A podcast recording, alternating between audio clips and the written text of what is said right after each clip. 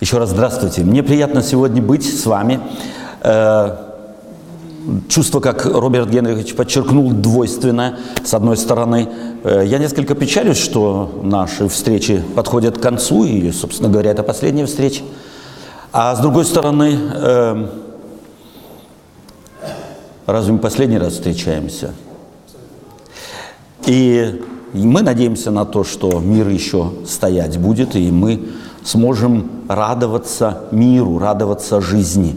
Потому что на самом деле христианство э, ведет нас, э, это главная цель христианства, э, дать человеку некие инструменты в руки, чтобы он не блуждал в мире, не блуждал в жизни, чтобы он получил конкретные однозначные ориентиры, чтобы он был счастлив уже сегодня. Это главное назначение христианства. И э, об этом как раз, собственно говоря, идет и речь. Вот Иисус Христос, когда прощался со своими учениками, задал им один вопрос – когда я был с вами или вы были со мной, имели ли вы какую-либо нужду? Они говорят, нет.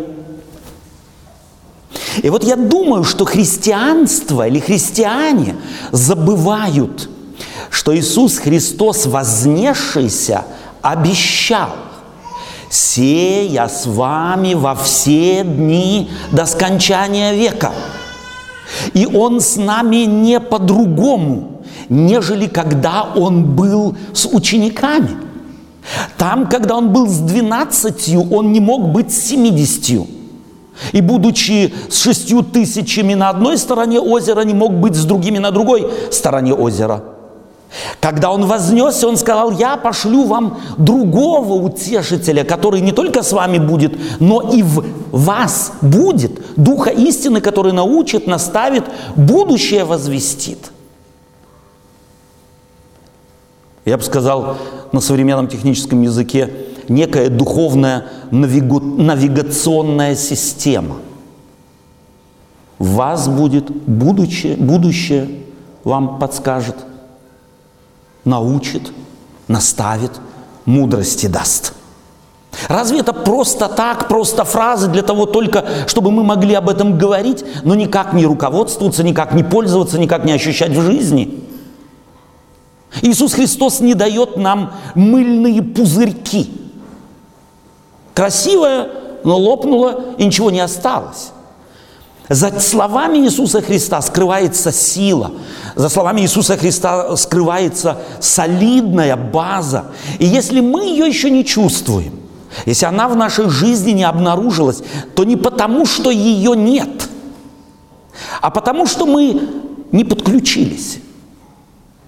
Потому что мы не научились ей пользоваться. Может быть, мы и руководство к пользованию – читаем по-своему, не так, как оно задумано. Собственно говоря, этому мы посвятили немало времени. Сегодня мы с вами хотим посмотреть э, на некоторые образы в Библии. Жених, невеста, друзья жениха – и я думаю, что эти образы христианам, читающим Библию, говорят много. Жених. Вот когда Иисус Христос рассказывал притчу о десяти девах, то людям того времени не надо было объяснять. Потому что уже в древние пророки образ жениха, образ мужа, образ влюбленного мужчины в женщину – не раз употребляли. И за этим женихом, за этим влюбленным мужчиной, бегающим за женщиной, в которую он по уши влюблен, за этим образом скрывался сам Бог-творец. Чувствуете, какой колоритный, потрясающий образ использовали уже древние пророки – Иисус Христос здесь стоит в доброй традиции. Он берет этот образ, он его приближает. Интересно, что в, опять в Древнем Израиле не надо было объяснять, когда говорили «жених», это было, собственно говоря, слово мужского рода, а женского рода – Израиль. Израиль в нашем русском языке мужского рода. В еврейском языке это женщина, Израиль, женщина, девушка, в которую можно влюбиться. И Бог в нее влюбился. И вот за этим образом влюбленного молодого человека или мужчины в женщину скрывается огромный колорит различных переживаний человека, людей, молодых и пожилых. Каждый из нас проходит через любовь. Во-первых, мамы. Потом, может быть, любовь, я не знаю, как вы, первой учительницы. Вот моя первая учительница была молодая, красивая женщина, а мой младший брат, который два года младше меня, постоянно на большой перемене прибегал к моему классу и становился возле двери нашего класса в ожидании, пока наша учительница выйдет из класса, лишь бы ей сказать «Здрасте, Марья Васильевна». Позже он признался, что он не чаял этого момента встречи с этой доброй учительницей. Кто из нас не влюблялся? Вспомните ваш первый момент, когда вы пришли домой, и мама сказала, будь то молодой человек или девушка, или вы ей признались, что вы влюбились. Первый вопрос у мамы был, кто он? Или кто она? И вы, наверное, в большинстве своем помните эту первую реакцию мамы. Она, может быть, ни слова не сказала. По ее глазам можно было прочитать. Ты этого недостойна. Ты этой недостоин. Мы, я себе представляла другого, я себя представляла другую. И куда твои глаза смотрели? Потом позже мы, может быть, там и здесь сделали ту же самую ошибку. Но каждый из нас однозначно знает, влюбленность – это от нее не отговорить. Аргументов против нее не существует. На этом построены драмы Джульетту, Джульетты и Ромео, Ромео и Джульетты. Нет аргументов против любви. Могут аргументы быть против расчета. Могут быть аргументы э, против э, безумия, против какой-то цели или отсутствия ее. Но против любви, против влюбленности аргументов нет. И эти все краски, эти все образы вбирает в себя образ жениха и невесты, образ взаимоотношения Бога с избранным им народом, который может не слышать, быть глухим, идти своими путями, делать, что хочет, а Бога не разочаровать. Вам приходилось с такими влюбленными встречаться? Она его ни во, ни во что не ставит, а он его жалко, как кутенок ходит за ней.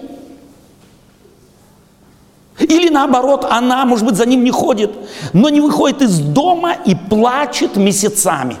А он о ней ничего знать не хочет. Вам приходилось с таким сталкиваться? Вот это образ Бога, ходящего за Израилем, ходящего за человеком. Человек будто помутился разумом. Ему предлагает свою руку царь Вселенной, а человек ищет что угодно, только не этого царя. В сказках – в сказках. Принц может поцеловать лягушку, и она от этого превращается в красивую невесту.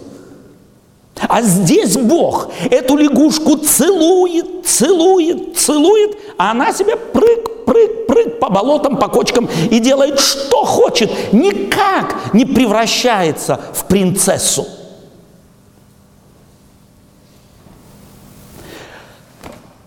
Я от этого образа в Библии оторваться не могу. Потому что этот образ накладывается, каждый из нас его немного так или иначе пережил. Бог говорит в образах нам знакомых.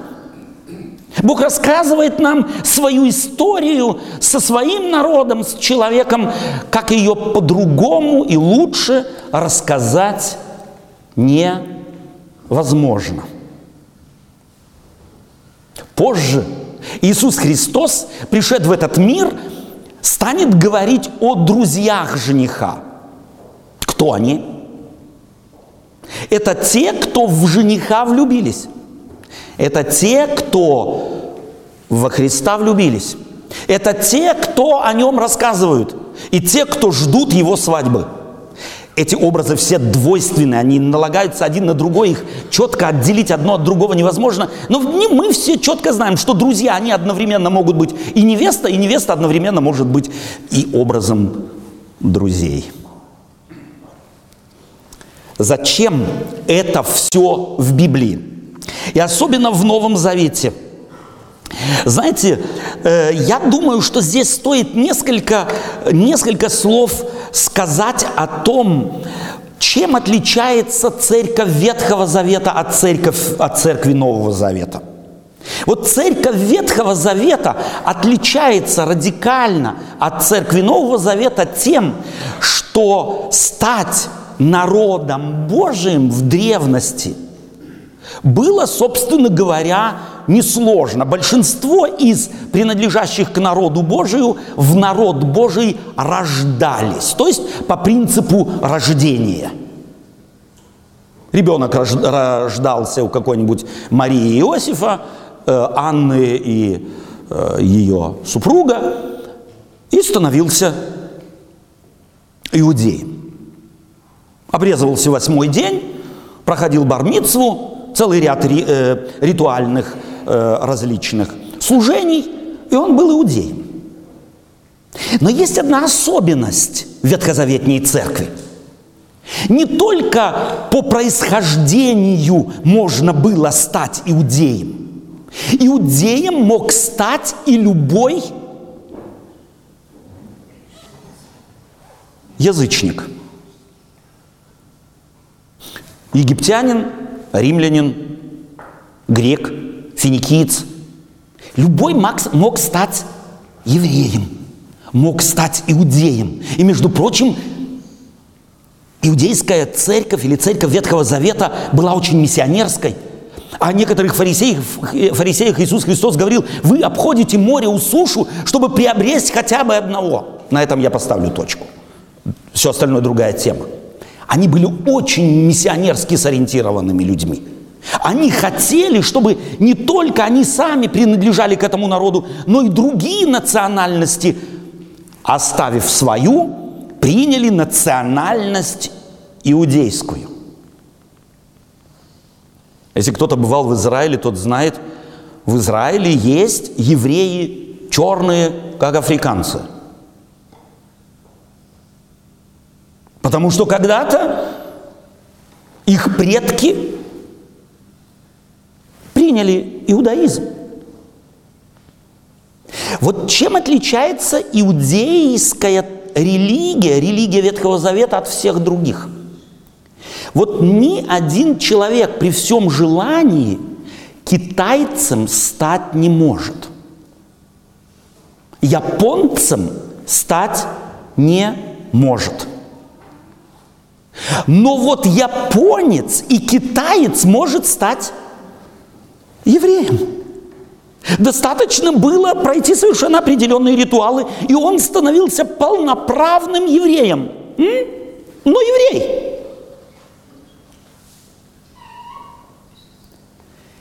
И вот апостолы стояли на рубеже Ветхого и Нового Завета. В Ветхом Завете иудеям можно было, иудей легко мог свой, если хотите, свое удостоверение иудея показать. Он носил образ или знак своего причастия к, это, к этому народу, неизменный физиологический, об, э, так сказать, знак своей принадлежности. Он был неизменен. Чего бы он ни делал, он оставался иудеем. А что делать было с церковью Нового Завета? Когда речь вся шла об исповедании. Помните, апостол Петр, когда он был в тюрьме, и там произошло землетрясение, он освобожден был от ков своих, и в ужасе, и в страхе начальник тюрьмы спрашивает ему, что мне делать? Помните совет Петра? Веруй в Господа Иисуса Христа. Крестись ты и весь дом твой. И все на этом. Веруй. Чем это можно проверить? Чем? Ничем. И крещение, хорошо, меня омочили, но максимум через пару часов я буду сухой. И уже никак не смогу доказать, я, я другой. Никак ничем. Почему? Потому что то, что занимало умы, должно было занимать умы и сердца верующих церкви Нового Завета, было неосязаемо. Это было дело ума и дело сердца. Туда заглянуть не мог никто. И Иисус Христос знал, и апостолы знали, что это и есть риск новозаветней церкви – Потому что люди тяготеют к исповеданию без изменения. Говорить много и красиво об отстраненных вещах, кто этим не занимается. Но изменилось ли от этого сердце? Стали ли по-другому работать мозги? Вот это проверить никто извне не может. И потому апостол и уже Иисус Христос был заинтересован в том, чтобы каждому верующему, и вот здесь я хочу поставить э, восклицательный знак, очень жирный восклицательный знак, работают над тем, чтобы каждому верующему дать в руки некие критерии, если хотите, чтобы проверить самого себя, а вере ли я. Вот мы всегда заняты проверкой того, верили он. Верили она. А вот верили я, это как бы само собой разумеющаяся вещь. Мы из этого исходим. Я, я, я, я, я, я, я, я верю, кто сомневается. Христос же давал совершенно определенные критерии не мне для вас, и не вам, чтобы меня проверять а каждому из нас, чтобы каждый занимался собой. я думаю, здесь каждый чуть знающий Евангелие или послание апостола Павла слышит, как апостол Павел э, рекомендовал Коринфянам, если я не ошибаюсь. Испытывайте самих себя, верили вы. Вот я, если бы я церковь, церковь не знал, и апостола Павла не читал, то я думал бы, все это знаете как дано? Испытывайте их, выберите комитет, выберите комитет, и испытывайте, присматривайтесь к ним. И кого не надо, выкинули.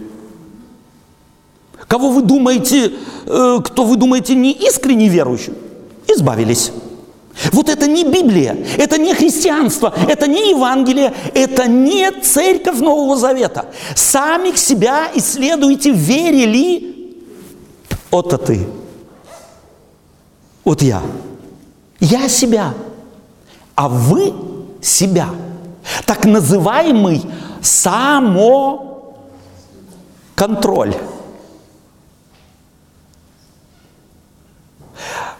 Я не знаю, у нас, э, когда я учился в школе, то учительница, она такая была, одна из учителей, была такая, готовая на разные эксперименты.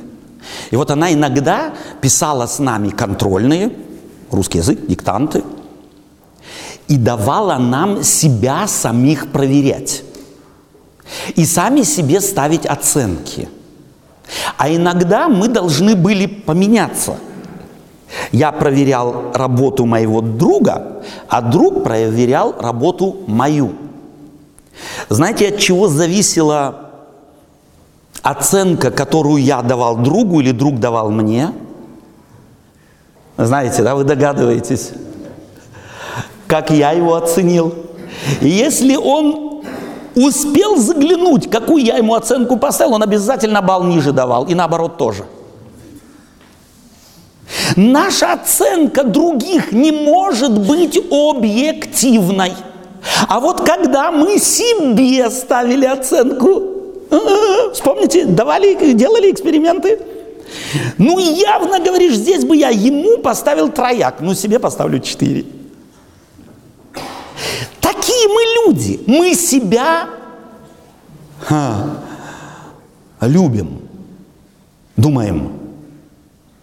Если я себе поставил вместо хорошей, честной тройки хорошую, нечестную четверку, что я сделал? Что я сделал? Знаете, как Библия это называет? Ты обманул сам себя. Чувствуете, что человек нездоров? Обманывать самого себя – это высшая степень шизофрении. Ну, обманывать, если... Э, я сейчас вспомнил, вот э, буквально на днях мне э, рассказали такую вот небольшую э, историю анекдотичную. Э, муж говорит жене, э, Клава, ты сегодня идешь на базар, я слышала, слышал, э, мясо покупать, к Иванову не ходи, я ему занял наши весы.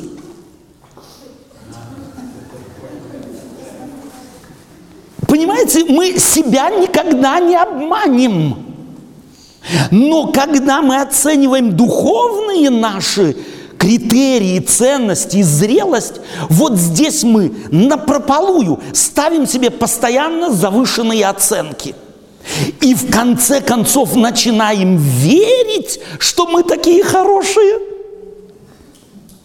И думаем, что как я себя оцениваю, так и Бог меня оценивает. И как я сестру оцениваю, так и Бог ее оценивает. Какое это отношение имеет к нашей теме? Примите Духа, живите Духом. Уже сами эти некоторые примеры, которые я только что пример, привел в пример, живо показывают, что нам нужно измениться. Хотим мы того или нет, мы там и здесь себе сами лжем. Почему? Потому что мы четко знаем, нам чего-то не достает. Нам чего-то важно. Чего нам важно? Нам важно признание. Нам важна любовь. И если мы ее не можем честным путем добиться, то добьемся нечестным. Мы жаждем любви. Мы жаждем благосклонности. Мы жаждем признания.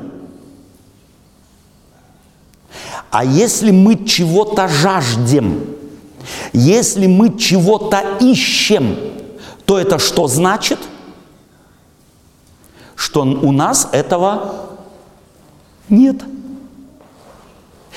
То, чего я ищу, говорит о том, что то, чего я ищу, у меня отсутствует. Я не ищу, не стану никогда искать шляпу, которую я не потерял. Я никогда не, найду, не стану искать чего-то, чего у меня не было, и вдруг э, я думаю, что оно у меня было. И мы всегда ищем, ходим покупать, платим за это, за тем, чего у нас нет. Может быть, еще один пример. И он, думаю, нам будет близок, э, потому что наша культура э, нам всем близка и известна.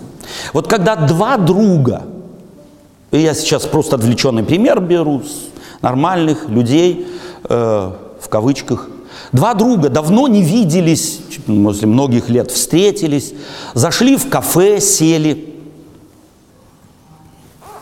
По русской традиции чарку одну подняли, другую. Какое, какой первый вопрос после второй чарки задают мужчины друг другу? Ты меня уважаешь? Почему? Ему это надо? У него отсутствует уважение, чувство, что его уважают, и он его хотя бы выпросить должен. Ты меня уважаешь? И если мы даже такого вопроса не задаем, то мы так живем – напрашиваясь на уважение. Хотим мы того или нет. И давайте не забудем, то, чего мы ищем, на что мы напрашиваемся, того, как, то как раз у нас отсутствует. Мы живем по лозунгу «ты меня уважаешь?» Почему? Потому что то, что у трезвого на уме, то у чуть-чуть подвыпившего на языке. А тот, кто вкуса алкоголя не знает, у того оно в голове и в делах, в поведении, в каждодневном, там или здесь, без исключения. Если мы присмотримся к нашей жизни, то мы обнаружим, что каждый из нас живет вот этим. Ты меня уважаешь?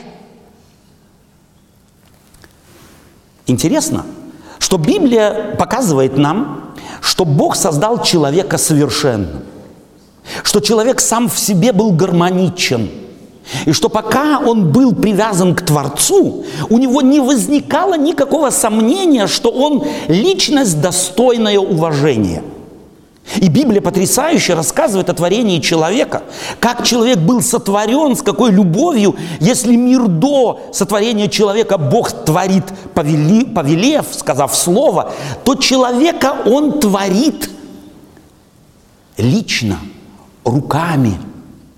Он его пробуждает, вдохнув в него дыхание жизни, создав его по образу и подобию своему – Человек настолько высоко поднят и поставлен в мире Богом, что он никак не сомневается в чувстве своего достоинства. И это достоинство Богом подчеркивается. Человеку дается право дать имя зверям, животному, миру – в конце концов, ему дается задание э, хранить и возделывать сад, который сам Бог для него создал. Не Бог говорит, нет, не дотрагивайся, я буду все смотреть, ты еще сломаешь, смотри. Нет, нет, Бог доверяет человеку мир. Человек буквально чувствует высоту своего достоинства. Но как только человек оторвался от Творца – Мгновенно он теряет чувство собственного достоинства, обнаруживающегося уже в первом диалоге между Творцом Адамом, Творцом Евой и так далее. Адам, где ты? Жена, которую ты мне дал. А Ева, а ты где? Змей, которого ты сотворил.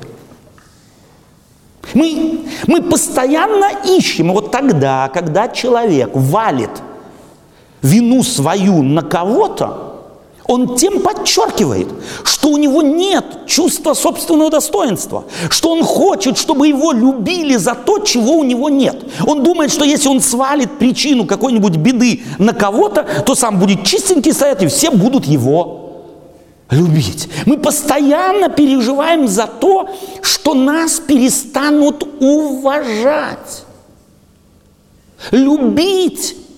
И потому изворачиваемся, потому лжем, потому э, играем в прятки друг с другом, в театр и постоянно ищем уважение друг к другу.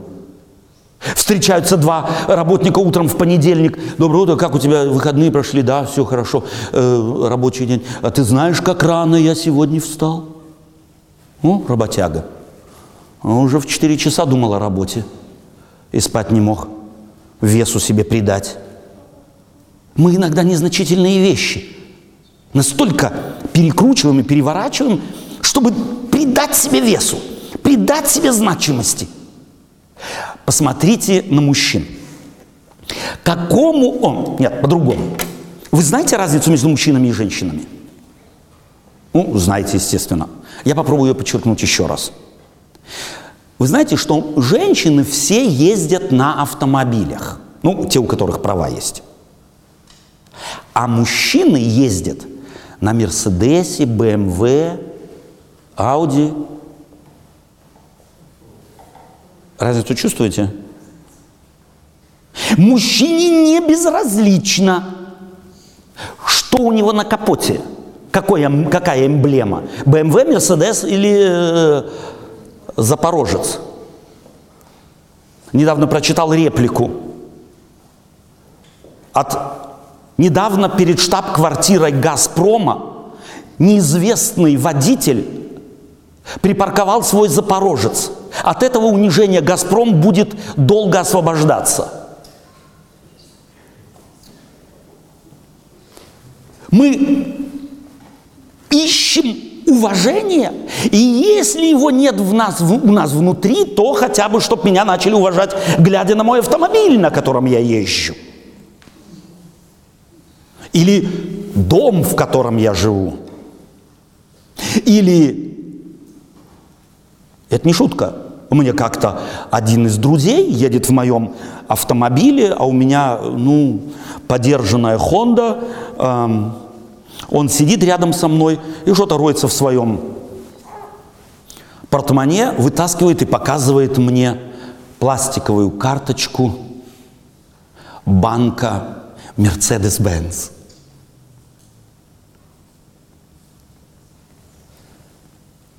Зачем мы это делаем? А женщине? Разве какой-то женщине безразлично, как, какая у нее прическа?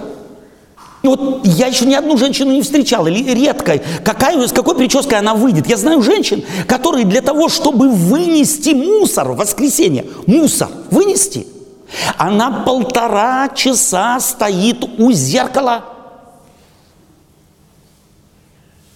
Ей не безразлично, что скажут о ней соседки. Или какой женщине безразлично, что говорят о ее детях.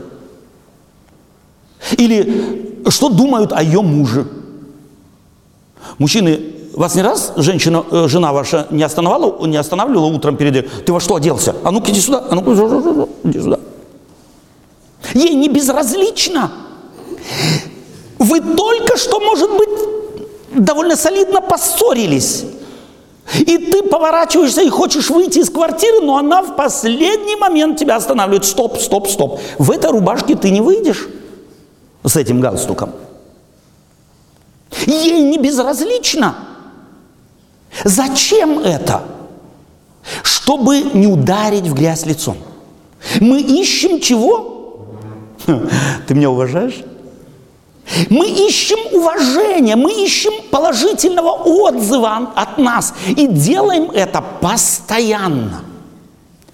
Собственно говоря, это является неким, если хотите, от, от, отголоском вот того, что мы потеряли. Мы потеряли наш дом духовный, мы потеряли наше достоинство – и отсутствие его в нас стараемся компенсировать искусственными, искусственными вещами, нами произведенными. И это делает весь мир. Даже достаточно где-то сфотографироваться и поставить в Facebook. И чтобы там как можно больше было лайков – я не так давно под натиском моих друзей зарегистрировался в Фейсбуке, наконец. Мне говорили, ты отстал на тысячу лет. И постоянно приходят, пожалуйста, э, отметь, что тебе нравится. Ну, пожалуйста, ну, пожалуйста, ничего не стоит. Зачем? Если уже в жизни нету, то хотя бы в интернете, хотя бы там, чтобы признали меня с моей семьей, с моими детьми, как они оделись и где они отпуск проводили, что, что это круто, что это абсолютно круто. Мы знаем, Мы знаем, каждый из нас проходит через то, что знает, что нам-то, нам-то хвалиться, в общем-то, в целом, если я сам с собой наедине буду сидеть и в зеркало смотреть и со мной, с самим собой диалог вести, что у меня нечем, в конце концов, солидно хвалиться. Потому что, ну, что греха таить, кто не страдает эгоизмом, цинизмом, разными необоснованными страхами, жадностью, завистью, неприязнью. Э, простое человеч, человека ненавистничество нас подчас мучит, а гордость, список можно, собственно говоря, продолжать. Но нормальный человек, и мы говорим, хочу предупредить, что все, что я сейчас говорил, я не говорил о каких-то психах. Это нормальные люди, с которыми мы встречаемся. Это вы и я, я и вы. То есть то, что я говорю, я не говорю о вас, о тех, кто перед камерой сидит, а я говорю о себе тоже. Мы все немного, ну, шизофреники. Нам постоянно нужна искусственная похвальба. Нам нужно кого-то вызвать не вследствие действительных каких-то ценностей, чтобы нас любили и признали. Нам нужно больше. И это больше мы научились добивать, добиваться этого так или иначе. Наше желание найти к нам уважение. И это зов потерянной нами Родины. Потерянного нами достоинства. Не дешевого, не поверхностного, а действительного, нам присущего от творения от искупления. Отнимите у человека уважение к себе, и он перестанет быть человеком. Каждый человек ищет того, чтобы его где-то кто-то хоть как-то оценил. Простите, ну какой женщине безразлично, похвалят ее борщ или нет? Ну, казалось бы, борщ – Не далее, как позавчера. Сижу вечером и пью чай с моей супругой. Она с дочкой, она спекла рулет. Я съел, торопился и пошел. Она вдогонку говорит, ну вот, как всегда. Я весь вечер допоздна крутилась, вертелась, а воспринимается это как само собой разумеющееся. К нам мы благодарности и признания ищем.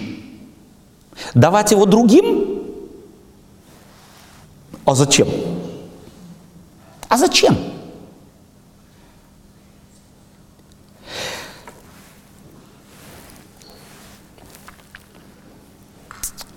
Чувство собственного достоинства – ищет каждый человек, чтобы его кто-то оценил, чувство собственной значимости. Что это в конце концов у человека? Это проявление человеком той суверенности, той независимости, той самостоятельности, которую ему дал Бог. Так вот, когда человек был един с Творцом, в своей привязанности к Творцу.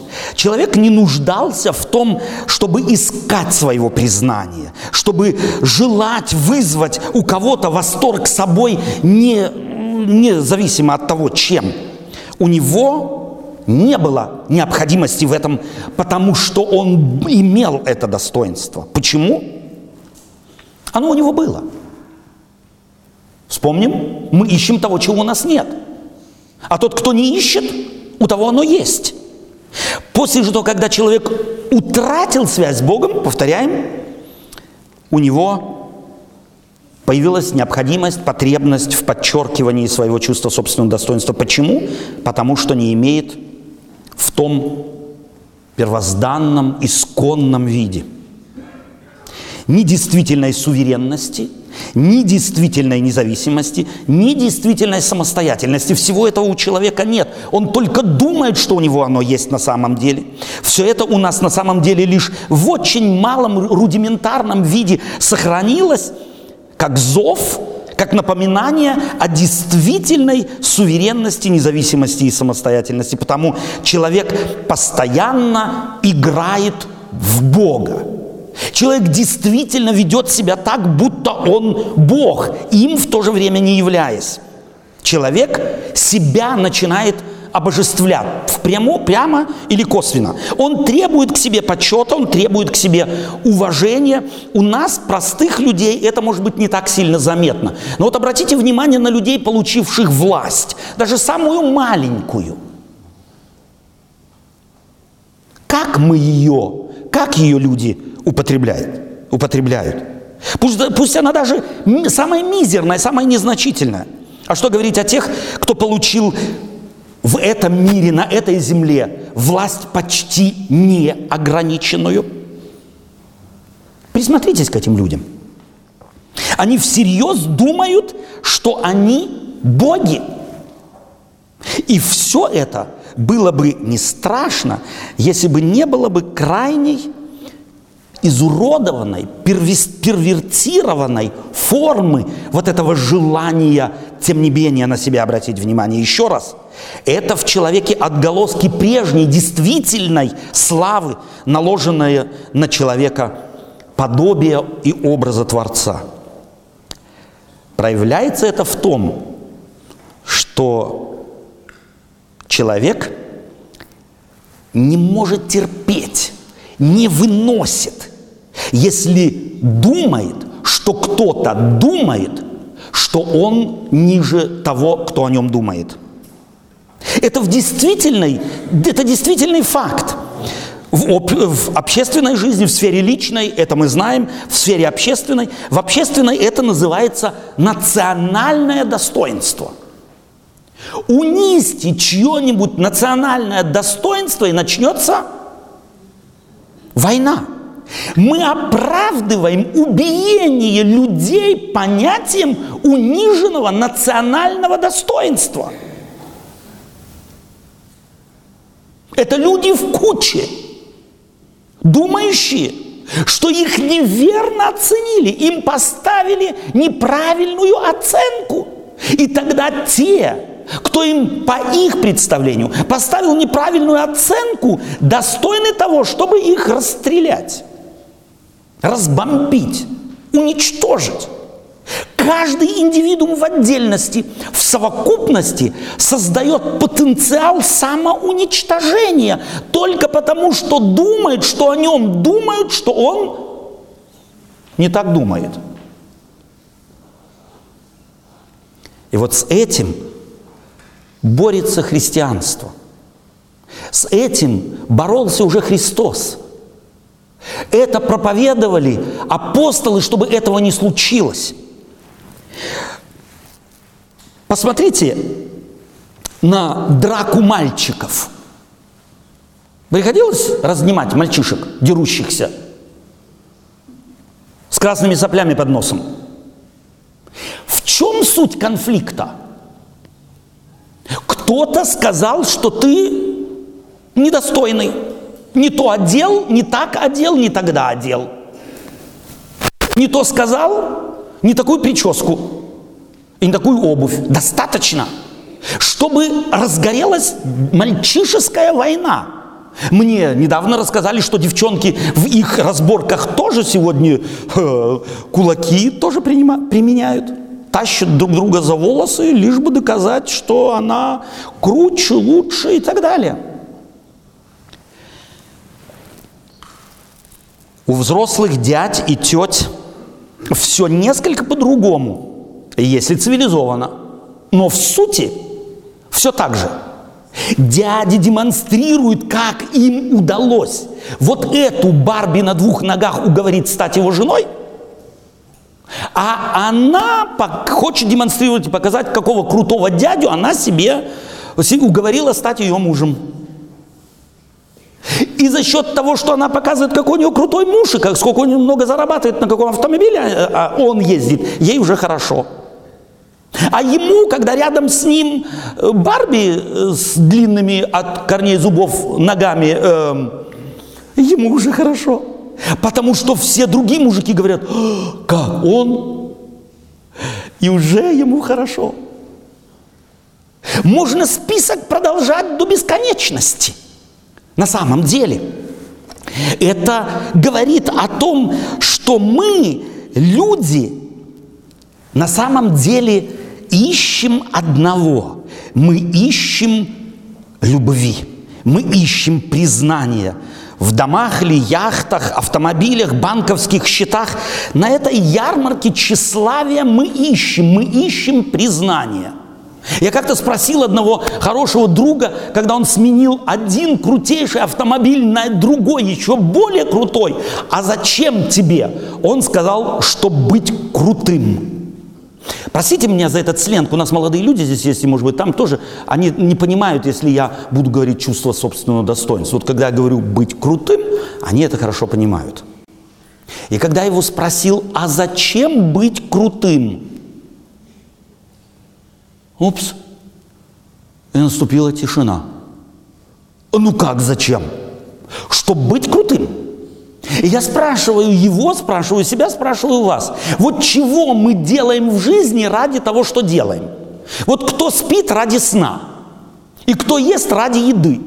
И кто выходит замуж ради того, чтобы замуж выйти? Или женится только ради того, чтобы жениться?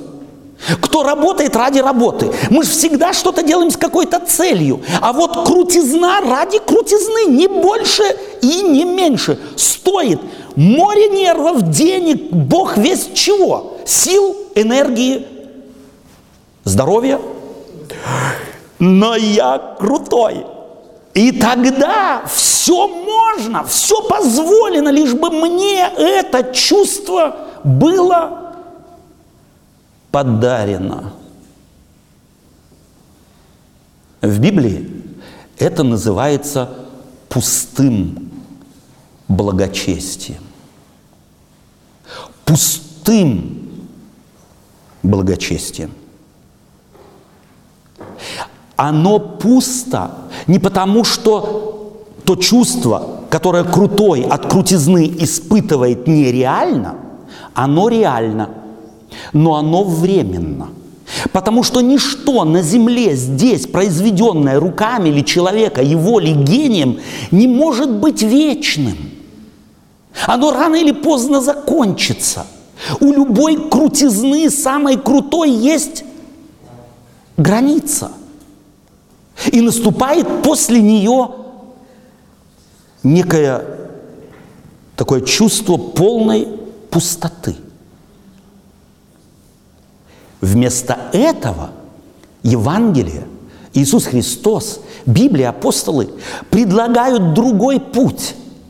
Они предлагают вернуть человеку его собственное достоинство, утерянное когда-то, восстановив его во взаимоотношениях со своим Творцом. Если ты знаешь, откуда ты, если ты знаешь, кто ты, не меришь ценность свою тем, что ты имеешь, тем, что ты достиг, а знаешь свою ценность тем, с кем ты связан нитями плот...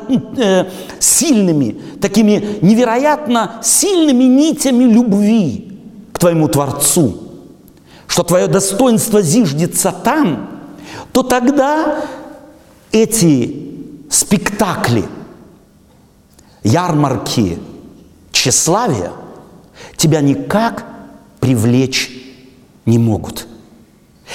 Ты приобретаешь действительный и постоянный мир.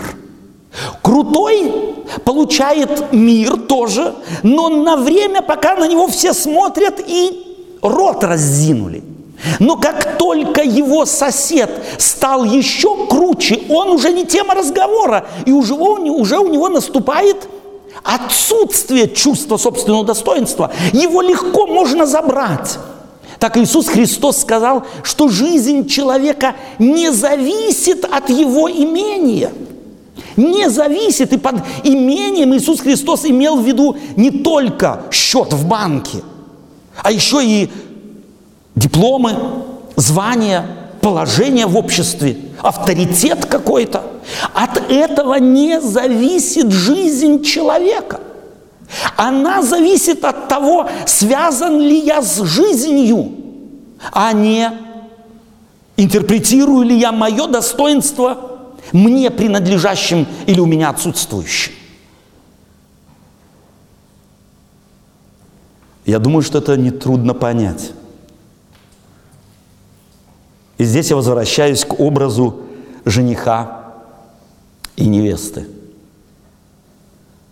Фольклор человеческий полон этих сказочных историй о том, как какую-нибудь деревенскую девчонку, как в деревенскую девчонку влюбляется принц.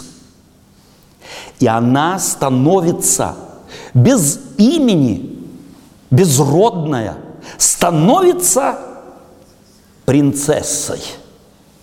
Именно эта идея Библии. Ты становишься тем, кто в тебя влюбляется. В тебя влюблен Христос. В тебя влюблен Бог, Творец Вселенной. И ты становишься таким образом достойным того, что у тебя есть. Независимо от того, чего у тебя нет или что у тебя есть. По самому факту, что в тебя влюбился Господь господствующих и Царь Вселенной, твой статус радикально в одночасье меняется. Он дается ненасильно. И потому в Библии употребляется этот образ жениха и невесты.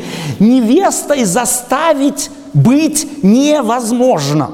Действительно невестой так и действительную ну, и вот эту адаптационную историю Бога с человеком заставить быть адаптированным невозможно. Можно этот шанс предложить, можно документы заполнить, можно положить их на стол и сказать, вы знаете, я в вас влюблен, я прошу вашей руки, можно мы будем жить вместе?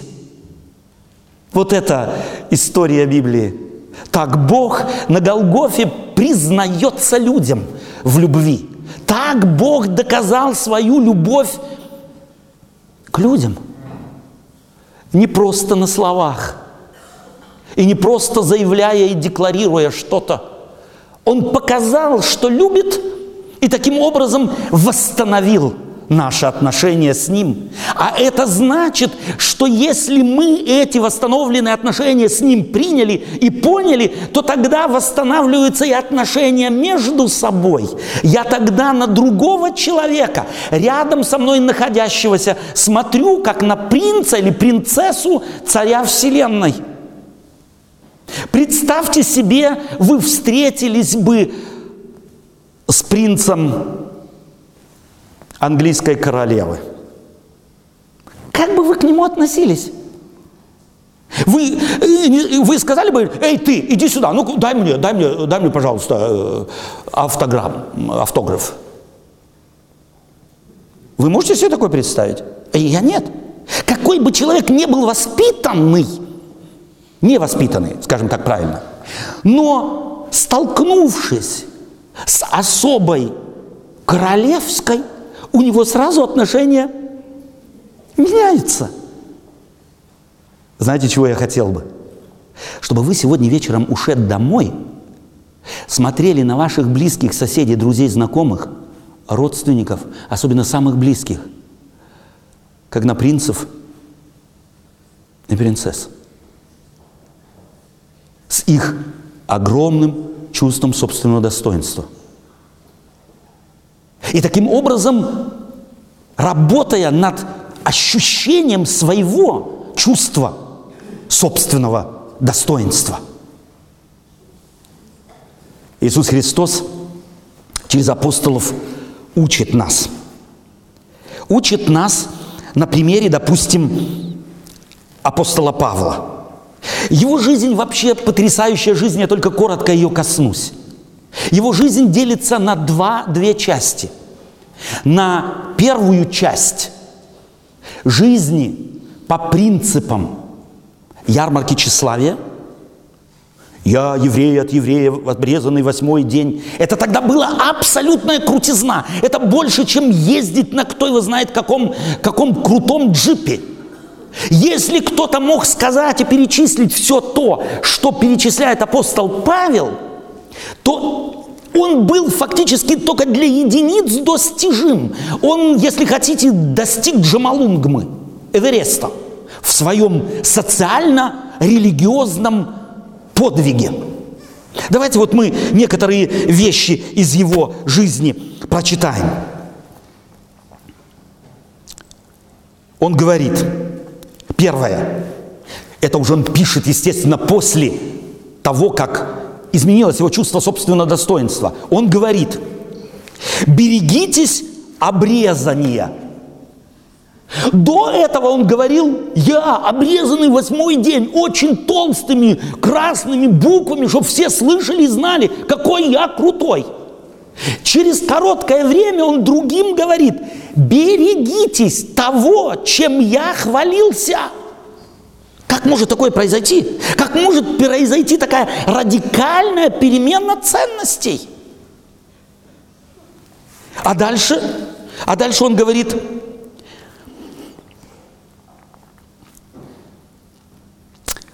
берегитесь обрезания –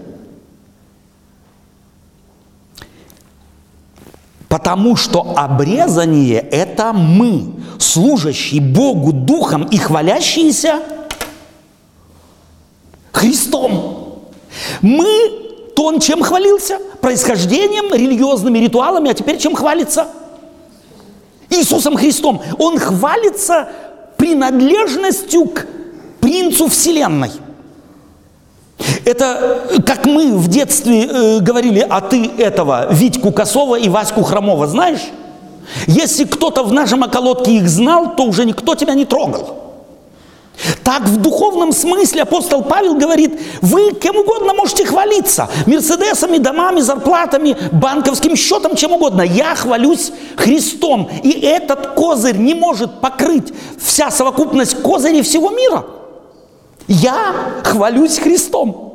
Мне знал, узнал он, нечего хвалиться, потому что чем бы я ни похвалился, оно временно, а потому никак не удовлетворяет действительной глубокой потребности человеческой души, а потому он перестал этим хвалиться. Он столкнулся со Спасителем. Он столкнулся с Иисусом Христом и говорит, я им хвалюсь. И не на плоть надеюсь. То есть вот этим, этим оборотом речи «я не на плоть надеюсь» означает «я не могу надеяться на мои дипломы и достижения, образование и знания, связи и отсутствие их». Я на это не могу надеяться. Хотя дальше, продолжая, говорит «хотя я могу надеяться на плоть». То есть он чего-то в жизни добился. Он мог сказать, если бы я хотел вернуться в ту жизнь, я могу кое-что показать, я могу ну, чем-то хвалиться. И это, чем я похвалюсь, не каждый может в мире похвалиться. Их единицы было в иудейской культуре, в иудейской нации, в той церкви, э, э, в которой он тогда находился, э, ветхозаветней. И потом он перечисляет. Если кто другой думает надеяться на плоть, то я более обрезанный восьмой день из рода Израилева, колена Вениаминова, еврей от евреев, по учению фарисей, от рев, по ревности, гонитель церкви Божией, по правде законной непорочной. Ух ты! И все думали, действительно, действительно, список солидный. Здесь с ним тягаться не имеет смысла. Лучше мы отойдем, лучше мы отойдем, и с ним равняться не будем. Но что для меня, говорит он, было преимуществом, все то, что он только что перечислил, то ради Христа я подчел щитою, пустотою, мусором, на свалку снес. Да и все почитают щитою ради превосходства познания Иисуса Христа. Опять у него на первом месте связь с живым Спасителем, с Творцом и Спасителем. Не с автомобилями, не с домом, не с семьей, не красивыми детьми, женой или еще чем-нибудь. У него познание Христа, познание, знание Христа, познание означает слияние в библейском языке. Вот моя связь с Ним, вот это, это меня захватывает. Это, ради этого я все почел читою его, этот список весь можно продолжить, и потом он говорит в конце. Говорю так не потому, что я уже достиг или усовершился, но стремлюсь, не достигну ли я, как достиг меня Христос. Он не говорит, как я чего-то достиг, как вы чего-то достигали. В этом мире нет ничего, что можно было бы сравнить с тем, что сделал Христос для людей. Нет ничего. И он потому говорит, если я чем-то могу хвалиться или стремиться, то я одного хочу. Я одного хочу. Я хочу слиться с этим Христом, который влюбился в меня и назвал меня принцем. Я хочу его достичь точно так же, как он достиг меня. Это родившаяся любовь. Отвлечь этого человека на что-нибудь другое в мире было просто невозможно. Он заплатил за это собственной жизнью. Кто так поступает? Только влюбленный.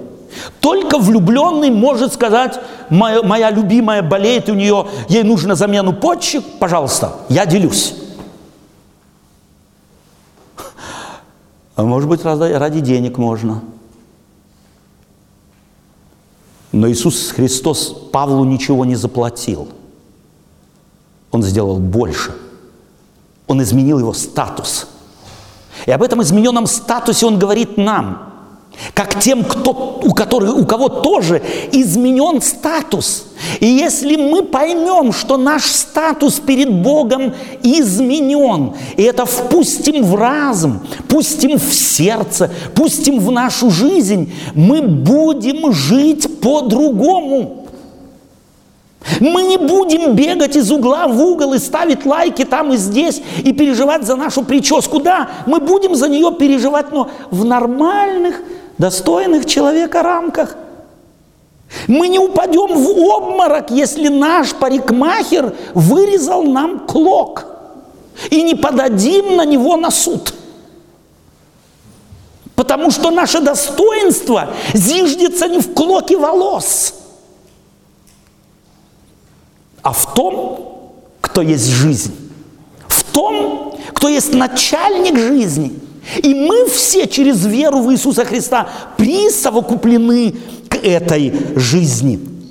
Библия учит нас, что наше достоинство восстановлено, что зависит оно не от того, что я имею, а кто я есть. Человек может выбирать между тем, где искать свое достоинство, в том ли, чего надо добиться, или в том, что ему подарено – и что дает ему Христос. Иисус учил, смотрите, берегитесь любостяжания, ибо жизнь человека не зависит от изобилия его имения. Берегитесь любостяжания.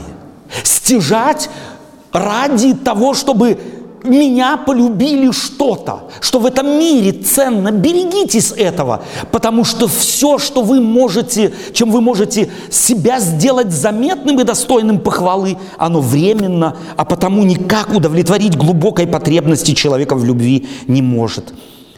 Почему эта истина так важна была для Иисуса? Настоль важна, что Он говорит, берегитесь этого, берегитесь. Любостяжание, стяжать, собирать, коллекционировать.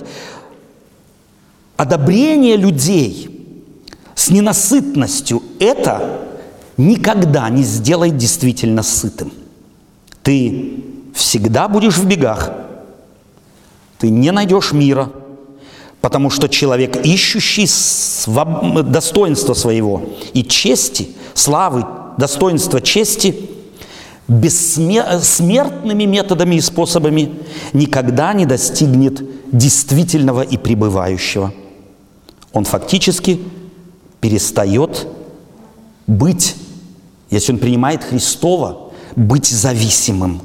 Он становится действительно свободным. Человек этот не понявший это, не понявший этого, вот, дара Божия, живет принципом «мне все должны. Меня все должны признать. Хорошим, крутым, э, достойным э, любви и чего бы то ни было. Апостол Павел, после того, как встретился с Иисусом Христом, не говорил «мне все ну, должны», он говорил «я всем должен. Я должен нам и еленам, и варварам, и мудрецам, и невеждам. Вдруг переменились ценности. И он на мир смотрит, как не долженствующий ему, а на себя, как на долженствующего миру. А человек, который в долгах, как в шелках, как он живет – вот представьте себе, вы действительно каждый день выходите из дома с памятью о том, что вы должны, не вам, не вам автобус должен прийти вовремя, не для вас поезд должен прийти вовремя, не вам должны уступить на перекрестке, не вас пропустить вперед, а вы должны, вы все это должны. Как вы будете жить в мире – Чувствуете, что здесь нет даже причины для переживаний? Я должен. Справлюсь ли я с моим долгом? Справлюсь ли? И тогда человек уже смотрит в небо и спрашивает, Господи, а ты дашь мне силы? Сумею я справиться с этим огромным долгом, лежащим на моих плечах? Он становится смиренным. Такой человек становится очень быстро довольным он готов прощать, потому что знает со своим долгом, он никогда на сто процентов не справится. Вдруг список того, чего я должен, становится бесконечным, а список того, кто должен мне, все меньше и меньше и меньше. И я начинаю переживать уже не за, то, не за то, что мне чего-то не додали. Мы все очень часто ходим по миру с лицом «мне не додали». Я уже хожу с другим лицом, извиняющимся. Простите, что я вам не додал. Это то, к чему ведет Христос. И этот мир пребывающий тем больше, что я начинаю понимать, что на моей стороне стоит Господь, Он сможет мне помочь, Он сможет мне дать того, то, чего мне не достает. И вот этот апостол Павел, когда он это постиг, то он взял и написал такую совершенно изумительную изумительный, э, я бы назвал это балладой о любви. Он говорит, если я говорю языками человеческими и ангельскими, а любви не имею, не могу дать, я не могу дать того, чего не имею, то я медь звенящая, кимвал звучащий. Если я имею дар – того, другого, третьего, пятого, десятого. Но не имею любви. Вот сегодня, если бы он писал, то он, скорее всего, писал бы совершенно по-другому. Там ценности тогдашнего мира были другие. В той среде, в которой он вращался, было важно знать какой-нибудь язык, быть пророком, слыть мудрым. И кто это мог, так сказать, в документах показать, тот и был крутым.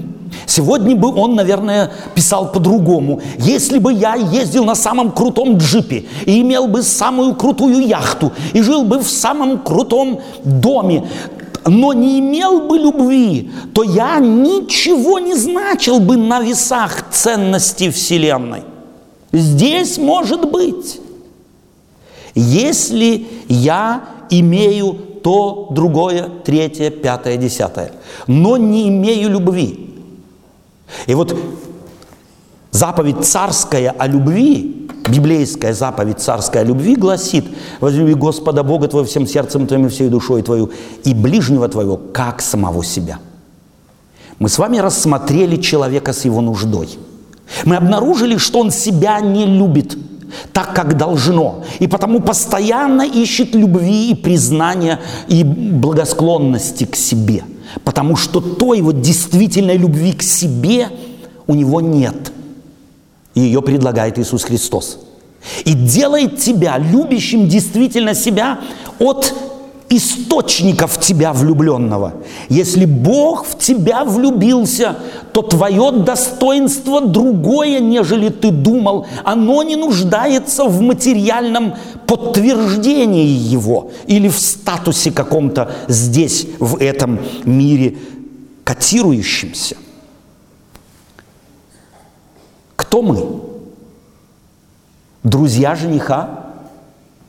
Невеста? Мы начали с любовного, с любовной истории. Давайте мы ее закончим. Представьте себе, у вас есть друг, которого вы знаете, успешный человек, всегда отличник. И вдруг вы узнаете, он влюбился. И влюбился, что называется, по самые уши.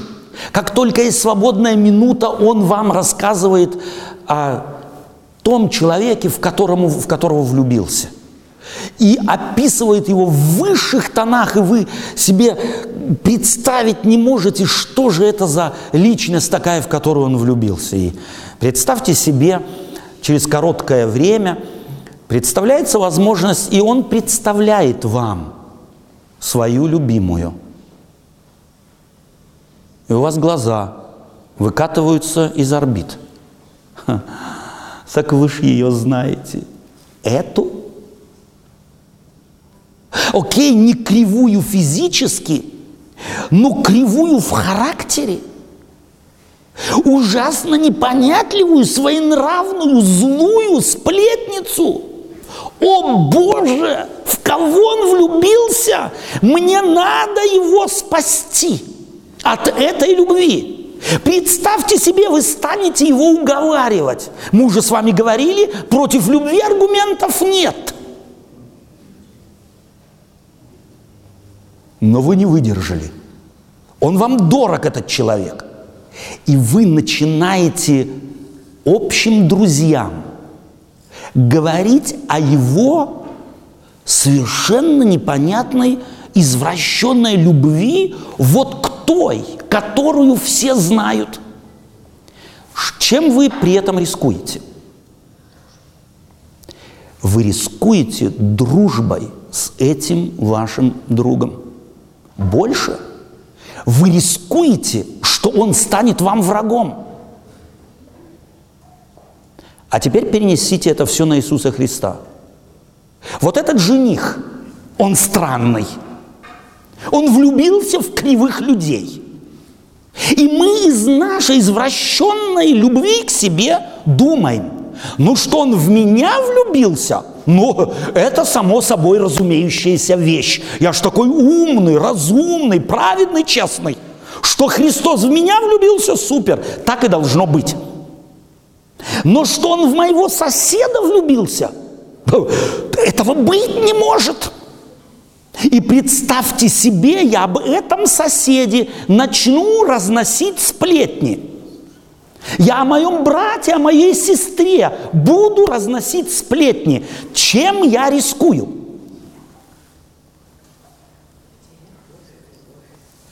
Что тот, кто был мне другом, может стать моим врагом. Если я оговариваю его невесту, если я лью грязь на его невесту, то и делаю это с ненасытностью не просто потому, что оплошал, а потому что это такой образ моего поведения, потому что за счет того, что я ее, невесту моего этого друга по имени Иисуса Христа делаю плохой, кажусь себе хорошим. Мы рискуем. Мы рискуем потерять с ним связь. Мы рискуем уничтожить его любовь нашей настырной, злобной сплетней на невесту этого жениха. А теперь спросите себя, как часто мы этим занимаемся? Как часто? Каковы принципы любви и взаимоотношений с Богом. Он любит меня безусловно и без условий. и любит всех вокруг меня. Я должен это понять. Я должен просто это принять как данность. Они могут мне не нравиться.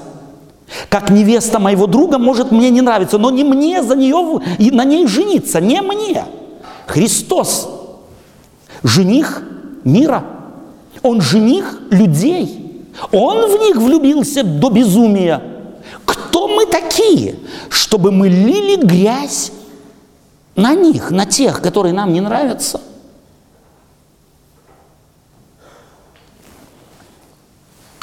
И еще одна важная мысль.